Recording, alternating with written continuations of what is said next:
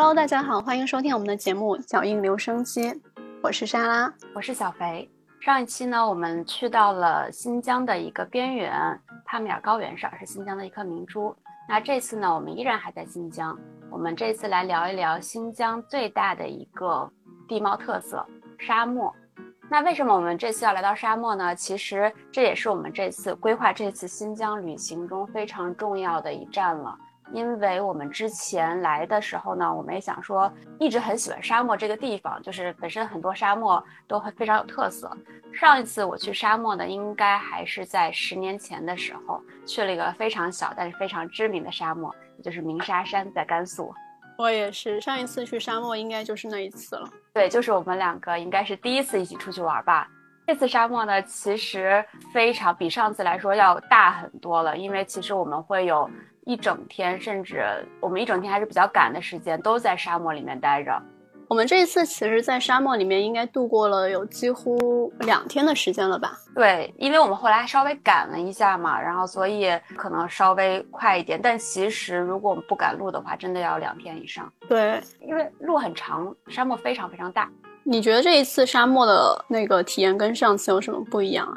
我觉得就是大浩渺，就是非常非常广阔。我们当时是沿着一条笔直的公路，是吧？我们沿着一条笔直的公路从南一直往北开。那个时候两边就全都是沙丘，高高低低，高高低低。中间我们还其实停下来，然后试图去翻过一个沙丘，看看另外一边是什么样子的。然后结果发现翻过一座沙丘是另外一座沙丘。对，大部分时间其实我们就坐在车里面走这个沙漠公路。但中间停下来的时候，我们走进了这个沙漠的时候，才发现它真的就是大到无边的一个状况。然后我们用无人机拍摄的时候，飞出去可能有那个十分钟的时间，依然看不到边界。是，而且我觉得在沙漠里面是非常难走的，是不是啊？对，因为那个脚你走到沙子里面的话，它就会深陷到里面去，而且稍微走个。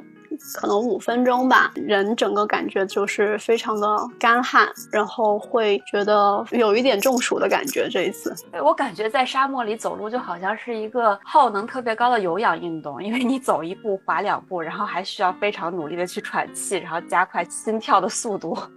不过在沙漠里面还挺出片的，拍了很多很震撼的大片。对，是很好看。那其实，呃，我们也是因为到了沙漠嘛，然后后来呢，我们也就私下做了一些功课，然后想去研究研究这一片整个的地理地貌大概是什么样子，以及这边有什么过去的文化，以及到现在的变迁是什么样子。那这个也就是我们这一期会重点介绍的一个主题。呃，沙漠呢，塔呃塔克拉玛干沙漠呢，它本身是在塔里木盆地里面嘛。塔里木盆地是新疆非常大的一片盆地，三山夹两盆的这个地貌形式。呃，塔里木盆地呢，它的北边是天山，我们上次也说这个帕米尔高原北边也是天山，所以整个塔里木盆地的北边是天山，它的西边是帕米尔高原，就是帕米尔高原跟塔里木盆地其实相接的，它的南边也是昆仑山，然后到东边一直到内蒙的戈壁，这是它整个一大片，大概有四十万平方公里的一个区域。那其中呢，百分之九十其实都是沙漠，也就是说，塔克拉玛干沙漠整个的占地面积差不多是在三十三万平方公里。我们之前知道提到过，说新疆的面积是中国的六分之一，那塔克拉玛干的面积又是整个新疆的五分之一，它是中国的第一大沙漠了。这个整个的面积非常大的，相当于差不多相当于一个德国整个的一个面积了。那我们上一期也有提到帕米尔高原的这个面积。帕米尔高原和塔克拉玛干沙漠比的话，哪一个面积更大呀？那肯定是塔克拉玛干沙漠的面积会更大一些，大很多。其实是因为塔克拉玛干沙漠它整个的面积是三十三万平方公里，帕米尔高原是十万平方公里。可以看到，塔克拉玛干沙漠是帕米尔高原的三倍之大。塔克拉玛干沙漠整个都在中国境内是吧？对，它整个都在中国中国境内，它的。刚刚也说它的西边是帕米尔高原嘛，所以说它是其实在中国更靠里的一个位置，然后它的东边是接内蒙还有陕甘宁这边，所以它整个都在中中国境内，然后是中国第一大的沙漠。嗯，塔克拉玛干沙漠这个名字我每次念起来都挺绕口的，是这个名字的确是很拗口。现在来看呢，这是很多人认为这是维吾尔语说的一片荒芜之地，那。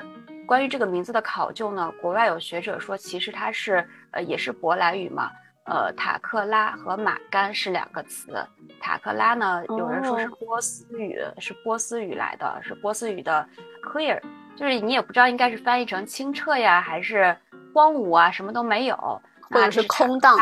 对，它有可能是空荡，什么都没有。那马干呢，其实是地方的意思，也就是 place，呃，连在一起呢，就是一个空荡的地方。那有有人说这个来源是波斯语，也有人说它的来源是土耳其语。那我们中国的学者呢，会认为说这个塔克拉玛干这个词可能是当时来源于当地的一个游牧民族，叫吐火罗人的语言，就是有去无回的地方。所以能够看到，在有文化的时候开始，这就已经是一片比较荒芜，然后没有什么人烟，比较难生存的一个地方了。嗯。这个名字倒是跟它的整个生态还挺匹配的，对，非常匹配。那说到这个生态嘛，其实为什么这边会有沙漠这么一大片沙漠呢？其实世界上很多其他地方也都有沙漠，但是各地沙漠的成因是不太一样的。呃，有的地方是寒流，有的海洋寒流，有的地方是沙漠赤道暖流啊。这边呢，其实核心原因就是因为离海洋太远了，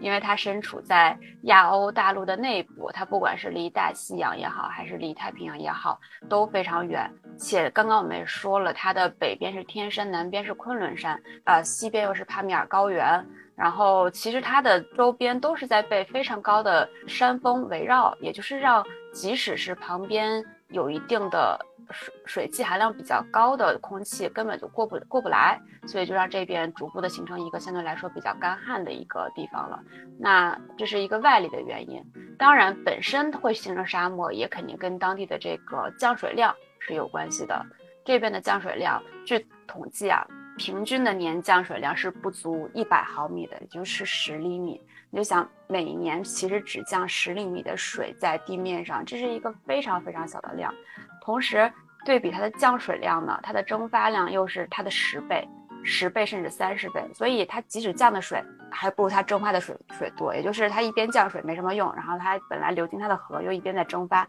就会导致这边的这个沙漠越越积越大。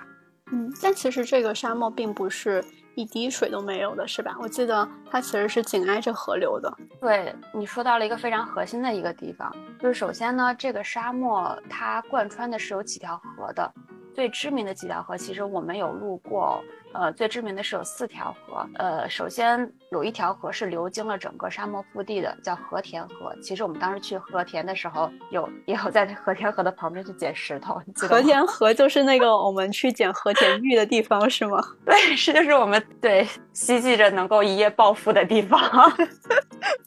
这是它流经它沙漠的一条河。那围绕整个沙漠的四周呢，其实也是有不同的河。在它最西侧伊尔羌河，其实我们也有。路过，当时咱们去刹车的时候，那个伊尔羌河就是就是流经刹车的那个县城的一个一条河哦，有点印象。对，是的。然后它最大的一条河呢，是在它的北侧，是塔里木河。呃，这个也是我们其实我们当时开到那条沙漠公路的中后端的时候，我们前面全都是沙，然后忽然就是看到有一条大河，其实河水还挺挺多的，河面相对来说还是比较宽。然后有一定的这个水流速度的，然后两边有胡杨林嘛，那条河就是塔里木河了。塔里木河好像是一个非常大的水域，是吧？是的，它是它的上游其实是不同的高山，我们上期也介绍过它的天山啊，然后昆仑山、喀拉昆仑山上面的这个冰川水融化之后汇聚成了塔里木河，它流域好像是有多少？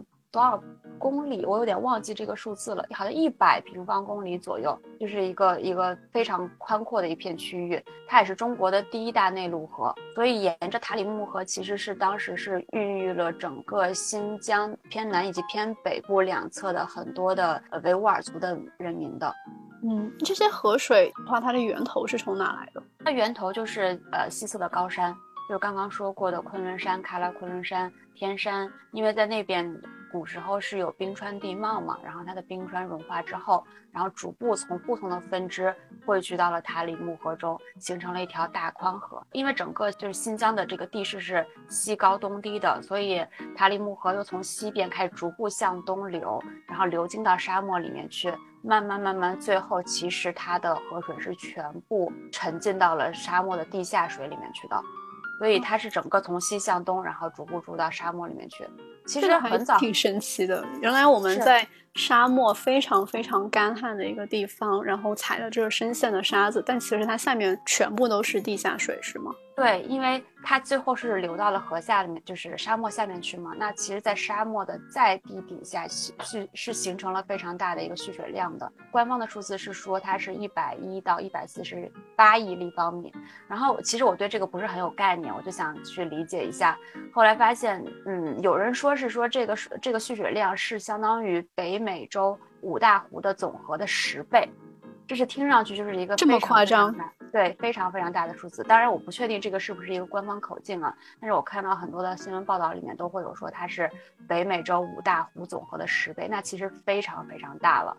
如果把这个水抽出来的话，它其实是可以孕育这一片沙漠的吗？对，大家其实是做过这样子的努力的。呃，是是觉得说我是不是可以把这个地表水引到上面来，然后是不是能够灌溉更多的呃树木啊，然后植被啊，就能够改造这一片的沙漠生态。然后你想，三十三万平方公里这么大一片，如果能够变成平地，或者说能够耕种、能够呃种植被的地方，其实是能够缓解更多的东部的人口压力的。所以大家其实也做过这样子的尝试，就国家也投入了很多钱做这样的尝试。但是到目前为止呢，大家会发现说，其实现在可能有两个难点。第一个难点呢，就是它的沉积的位置可能比较深，它没有离地表非常近，所以你在抽水的过程中，呃，会遇到很大的阻碍，就是你抽不上来。嗯，那。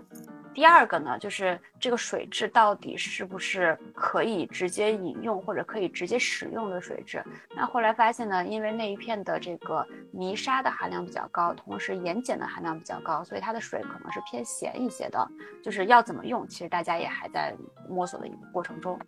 哦，原来是这样子。嗯，记得当时我们开沙漠公路的时候。因为我们的司机其实有非常丰富的穿越这个沙漠的经验，他有提到这个沙漠其实是一个流动的沙漠，每一年来可能它的位置都会稍微有变化，是吧？是的，它它在整个在流动的一个过程中是一个比较缓慢的。本身塔克拉玛干沙漠是世界第二大的流动沙漠，呃，也就是说它其实风沙很大，风很大。会一直把它的沙子往不同的地方去吹。塔克拉玛干沙漠呢，它有百分之八十五都是沙丘，也就是因为风力然后来形成的这个一个个小沙包，有的比较高，有的比较矮，最高的能有九十米高。也就是，如果要是算三米一层楼的话，也就是三十层楼高。其实这个沙丘这么高是非常非常震撼了。那它整个的一个移动的方向，因为风一直在吹着沙丘移动嘛，它整个的一个移动的方向呢是向南移动，也向东移动。嗯，它如果往南走的话，其实新疆还有另外一个稍微小一点的沙漠，叫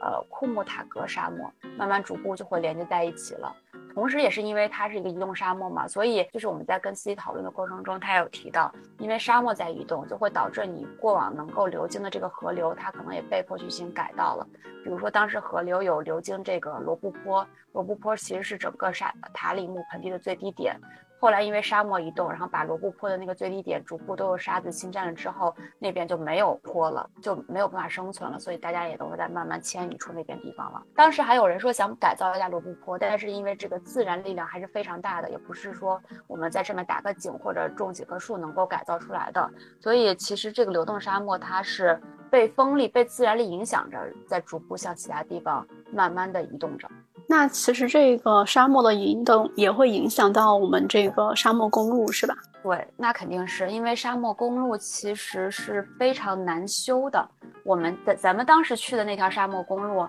呃，是民丰到轮台的，其实是更沙漠腹地的，也就是在塔克拉玛干沙漠最更核心的一个位置。你记不记得咱们当时在制定行程的时候有讨论过？就是比较知名的两条路，贯穿塔克拉玛干沙漠南北的两条路，一条是从和田到阿拉尔，就是咱们当时到和田直接往北走了，那条那条路比较短一些。然后另外一条就是我们再往里面走一些，再往东走一些，走到塔克拉玛干沙漠的腹地，从民丰往轮台去走，这是第二条沙漠公路。我们其实看到很多游记上，大部分的人其实走的都是和田到阿拉尔这一条这个沙漠公路，是吧？因为可能也是游客更友好一些。但是其实真正更纯正的去体验这个沙漠的这个风情的话，应该是民丰到轮台的这一条路，时间也更久一些。哦，是的，因为当时我们咱们真的是开了，如果看地图的话，它是告诉你是九个小时到十个小时，因为它有限速，它整个全长有五百五五百五十公里到六百公里，然后要开九个小时左右，所以说对于自驾的朋友开一天来说还是比较有一点压力大的，就很多朋友可能会觉得时间太长啊，尤其是中间其实没有特别多补给的，而且中间有好几段路其实都没有信号，不过就是这条沙漠公路就是一路走到底。倒也不会有什么岔路，甚至都不用看这个导航，就是一直走就好了。对，是的，一路走到，它是一个双向车道，然后中间可能大家会停下来说，哎，我要去旁边的这个呃沙丘上玩一玩，然后呃走一走，然后再回来，再在公路上照相之类的。其实这样这样也有，然后但是那个那条路其实不光是游客，它主要是呃运输当地的一些自然资源的，包括包括油啊，所以说会有很多大车。就那条沙漠的一头，其实我们能够看到，呃，会有一堆网格，就是那种庐山网格，防风固沙用的。然后旁边写着“只有荒凉的沙漠，没有荒凉的人生”，应该是从那儿开始。然后就是已经是沙漠公路的一头了，然后开逐步开进去，是一个双向车道的一条一条路。在整个公路的时候，其实可能我们大概开个呃一段时间，会有一个基站。它其实是水井，就是你记不记得我们当时看那个？公路两侧其实是有梭梭树的，包括就梭梭树就是我们在蚂蚁森林上种的那个树，然后还有这个沙拐枣树，这个树就是我们吃那个红柳羊肉串的那个红柳的签子，就是那个沙沙拐枣树，就是别具风味的那个签子。这些应该都是防沙能力特别强的植物，是吧？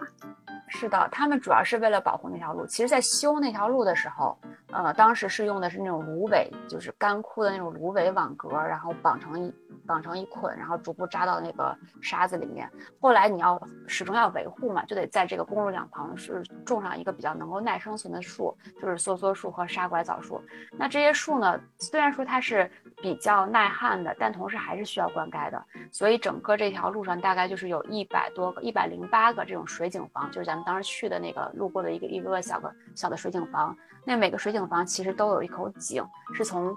呃地下抽水，因为当时那个地方应该勘探过，比较容易抽水上来的。它从地下抽水上来，然后去灌溉到这每一个水井房，负责一一一段这个路，负责一段路上的这个梭梭树以及沙拐枣树。然后隔一段再下下面一个水井房来覆盖嘛，所以他们主要是在灌溉的。同时呢，每一个水井房它都是要有有人看着的。那一百零八个水井房就是有一百零八对夫妻，应该是大概十多年前就已经过来了，然后常住在这边，每天每天都来定期维护这些路两旁的梭梭树，然后让风沙不要呃刮到路上，刮到路上的风沙也应该要赶紧被清理掉。所以他们在那边也是很辛苦的。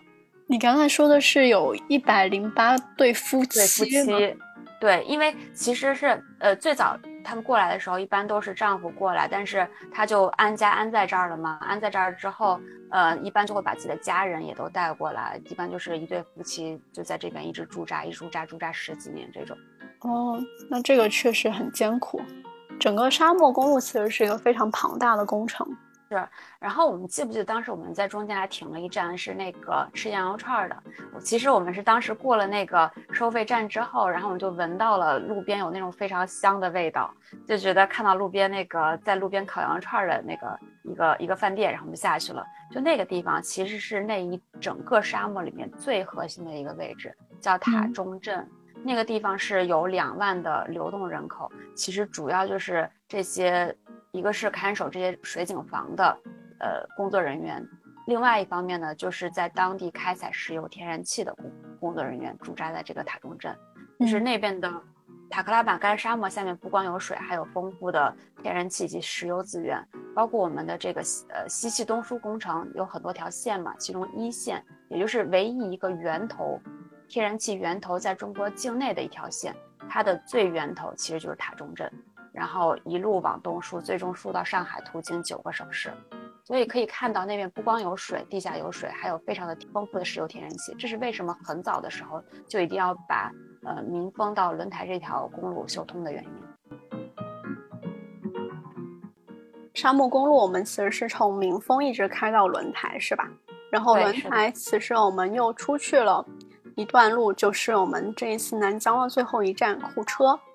库车其实呃是一个挺有名的这个古城。库车古代的话就叫做秋瓷国。秋瓷看到这个词字面的时候还挺容易念错的，因为 都是多音字。秋其实是乌龟的龟字，念秋。然后兹的话就是滋养的滋，去掉了三点水，所以就是秋瓷国。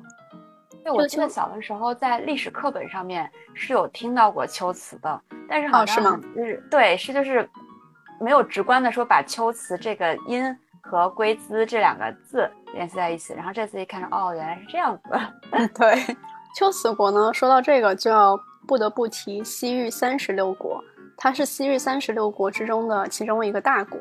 西域三十六国，西域这这个词最早其实是出现在《史记》，当时指的就是甘肃阳关、玉门关以西的这个地区。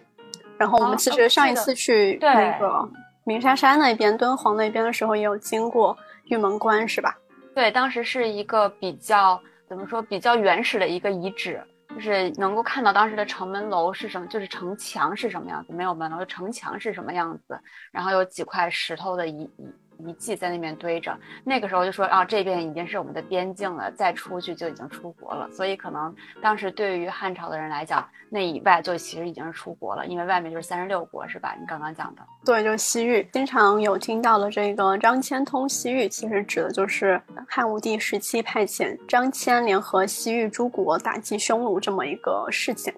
那随着汉朝后来逐步的在西域确立了它的影响力和控制权以后。到了汉宣帝的时期，他就设立了西域都护，去管辖这个西域的片区。具体指的就是我刚才提到这个西域三十六国。具体的位置呢，就是现在新疆的这个南疆的地区。那么包括楼兰啊、精绝啊，现在这些大家可能比较耳熟能详的这个地方，其实就是西域三十六国的一部分。那龟兹的话，对，龟兹的话其实是西域三十六国里面一个大国。那楼兰和精绝其实大家应该都非常熟悉了，因为楼兰美女嘛，然后也有很多未解之谜。那精绝古城应该就是呃过去两年那个电视剧《精绝古城》，嗯，鬼吹灯的那个那个剧集，然后把它带火的。秋瓷反而大家可能最近的一段时间反而听说的会比较少一些，或者说接触的一些文化的东西比较少一些，是吧？对，是的。但我们这里提到的这个三十六国这个国的概念啊。其实跟我们现在说的这种，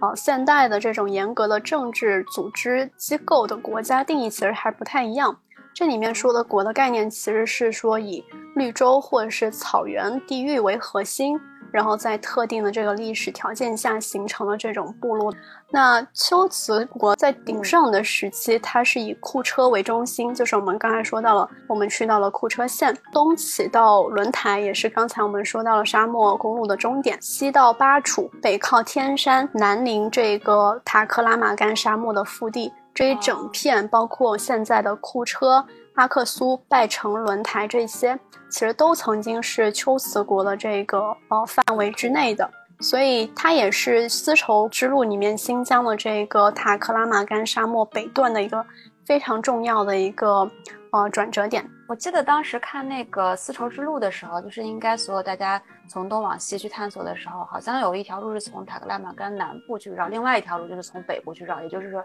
你刚刚说的会途经的龟兹国吧。对，是的，龟兹国呢，它这个早期的人种啊，也是跟这个早期的楼兰人一样，就是我们经常说到三千年的楼兰美女，他们其实都属于欧罗巴人种。那记不记得我们上一期提到这个塔吉克老乡，他们其实也是欧罗巴人种，就是所谓的这个白人人种。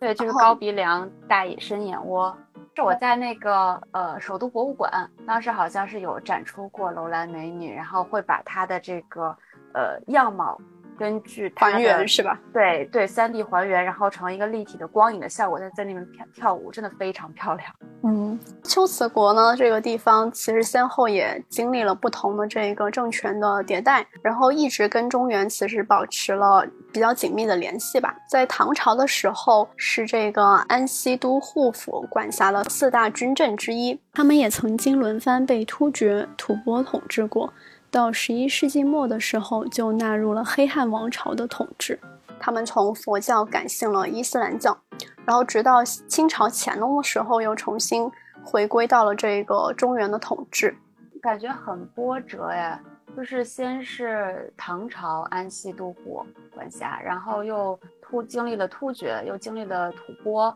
本身政权在不停不停的。迭代，然后同时他们的宗教信仰也迭代了，从佛教又改成伊斯兰教了，感觉是一个很动荡的民一个一个一个小部落呀。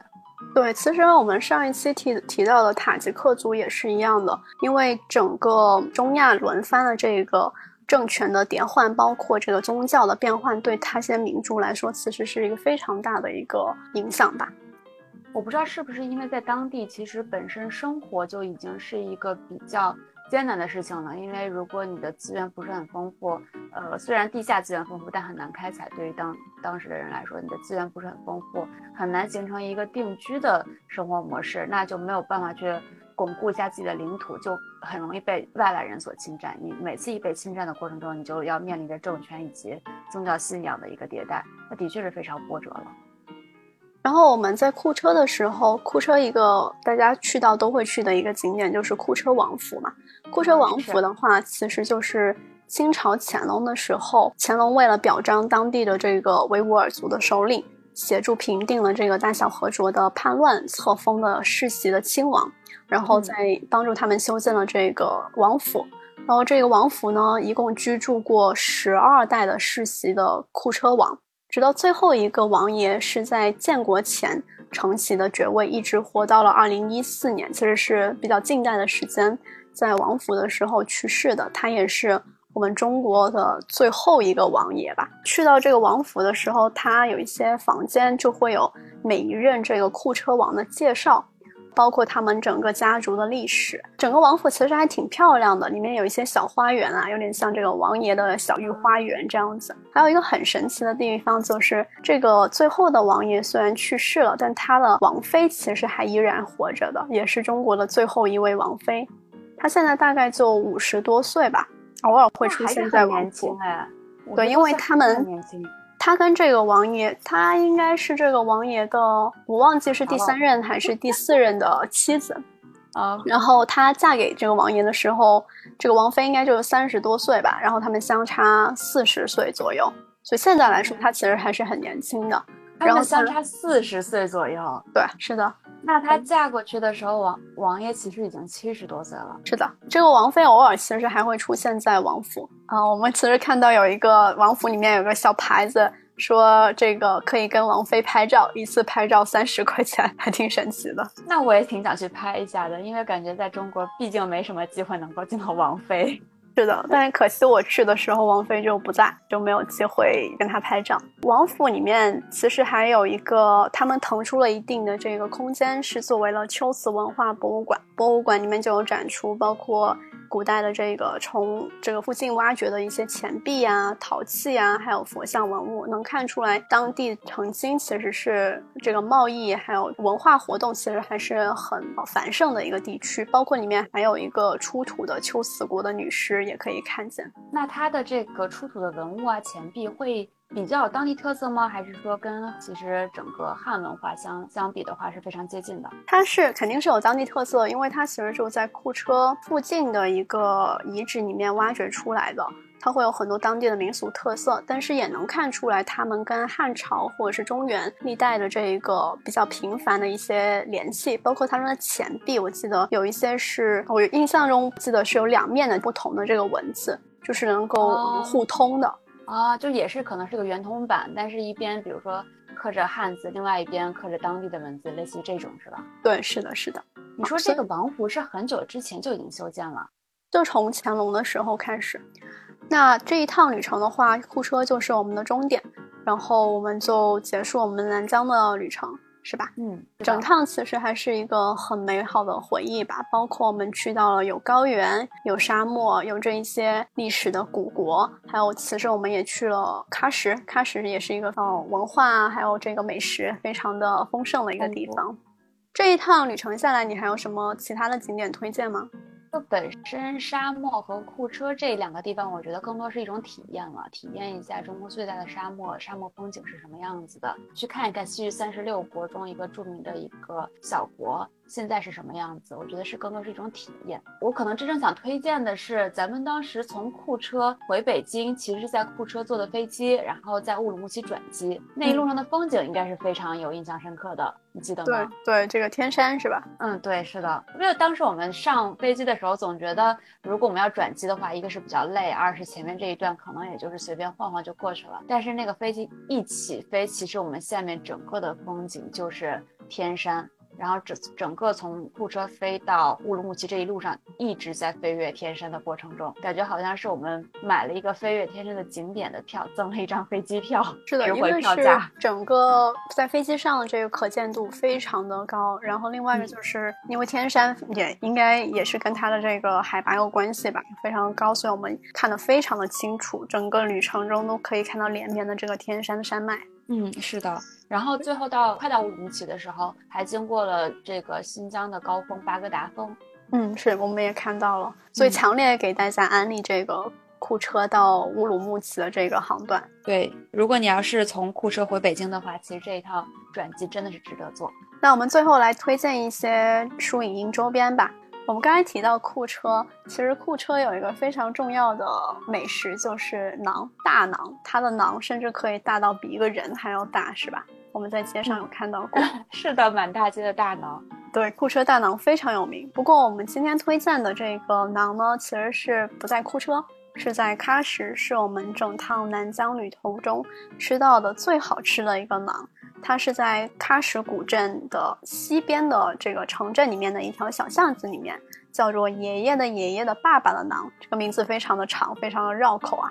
但是呃，如果大家能够去有幸去到那个地方的话，一定要点上他们最新鲜的手工做的这个馕。拌上他们的这个奶茶，还可以点他们的馕坑肉，然后坐在它旁边的一个路边的炕上面，就非常宜人的可以躺下来做一个下午的时间。对，当时是非常悠闲的一段时间。其实我觉得去到一个地方不一定非要走走走、赶赶赶，然后一定要把行程排得很紧，偶尔能够有一段时间空出来，反而是我那一段行程中记忆点非常深刻的一段时间。嗯，我想推荐的是央视的一部纪录片《河西走廊》。它其实也是非常知名了，讲了河西走廊，包括张骞处理西域这一路上的这个风景，然后历史故事，然后最后还有穿越呃塔里木盆地、塔克拉玛干沙漠，然后到这个呃帕米尔高原上之后的事情，也是非常推荐大家看一看。嗯，对，这个这个纪录片挺有名的，是的，非常好看。另外一个呢，其实是跟这边没有特别大的关系，就是我前段时间在看张艺谋电影那个一秒钟的时候，就看到最后刘浩存在在沙漠里面奔跑。当时我没有特别直观的感觉，但是我这次在沙漠里面来回走了几趟，跑了几趟之后，我当时就在想说，感觉这小姑娘在沙漠里面如果多 NG 几条，多拍几次，简直是耗了很大的力气，非常辛苦，走路实在是太困难了。那这个电影本身是好看的，是吧？对，很好看。嗯，故事内容我就不剧透了，非常建议大家看一看。它是小说改编的。好的，那我们今天最后呃也会给大家再推荐一首歌曲。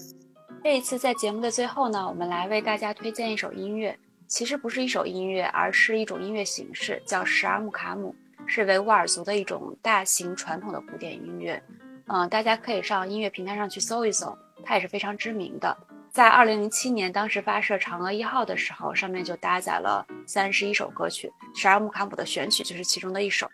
那么下面请大家欣赏。